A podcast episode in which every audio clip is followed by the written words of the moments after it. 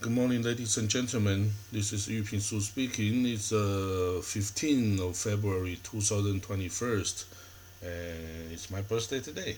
Okay, the new, the first news is the Pfizer, the Pfizer CEO. His name is Albert Bourla. He said in a report that he's uh, from he's from he's a Jew from uh, Saloniki, Greece.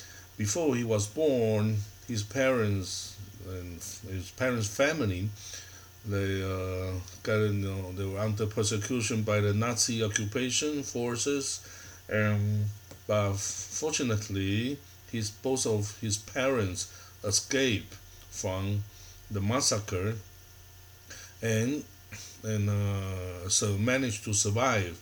And after eight years after the war, they got married and then they have him, you know, Albert Bourla.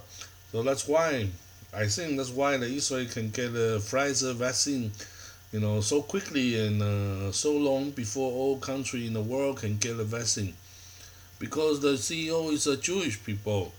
So ask yourself, are you a Jewish, and is your country a Jewish state?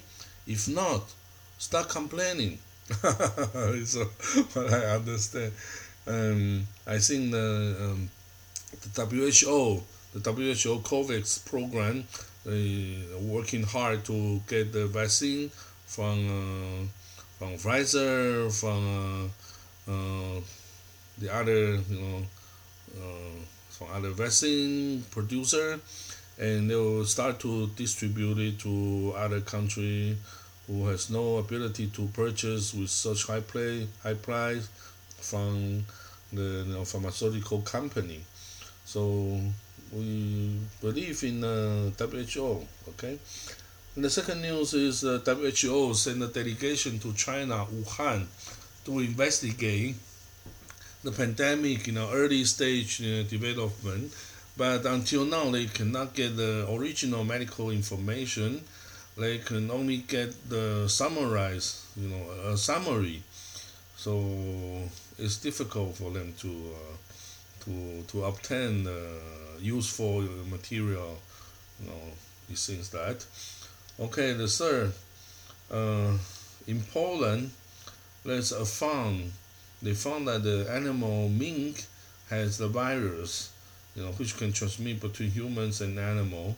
So should be careful about your pet. Okay, the fourth, Japan, there's a big earthquake of magnitude 7.3 occurred in Japan yesterday, and many railway, you know, stuff, you know, functioning, and hundred people were injured. And yesterday is a St. Valentine's Day, and many Russian people, you know, flocked to the street and uh, light a candle to show their support to the, you know, Navalny.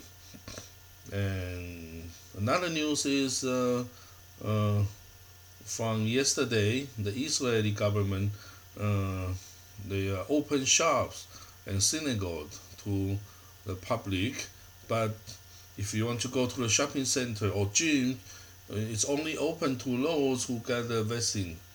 And uh, Israeli largest HMO, Clalit, he said that 92 of the those who has been vaccinated, uh, you know, shows effective, you know, the vaccine was effective in uh, preventing more serious illness. And this data is a study from 1.2 million people. Half of them got the vaccine, half of them were not. And uh, another news is uh, Israel and uh, Cyprus, they reached a trouble bubble to each other.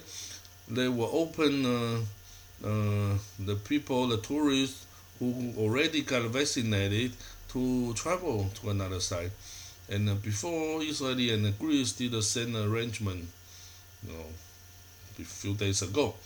And UAE, United Arab Emirates, uh, its first ambassador to Israel its ambassador Mohammed Mahmoud Al Khaja already, you know, uh, already sworn in in his country and will soon travel to Israel to open uh, his office and uh, and uh, took the duty.